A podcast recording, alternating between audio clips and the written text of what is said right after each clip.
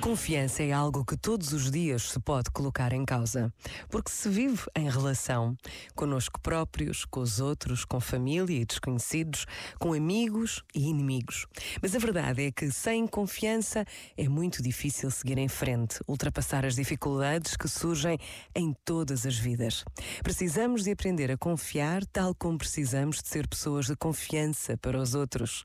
Esta breve pausa lembra-nos a importância de confiarmos em Deus todos os dias. Pensa nisto e boa noite. Este momento está disponível em podcast no site e na app.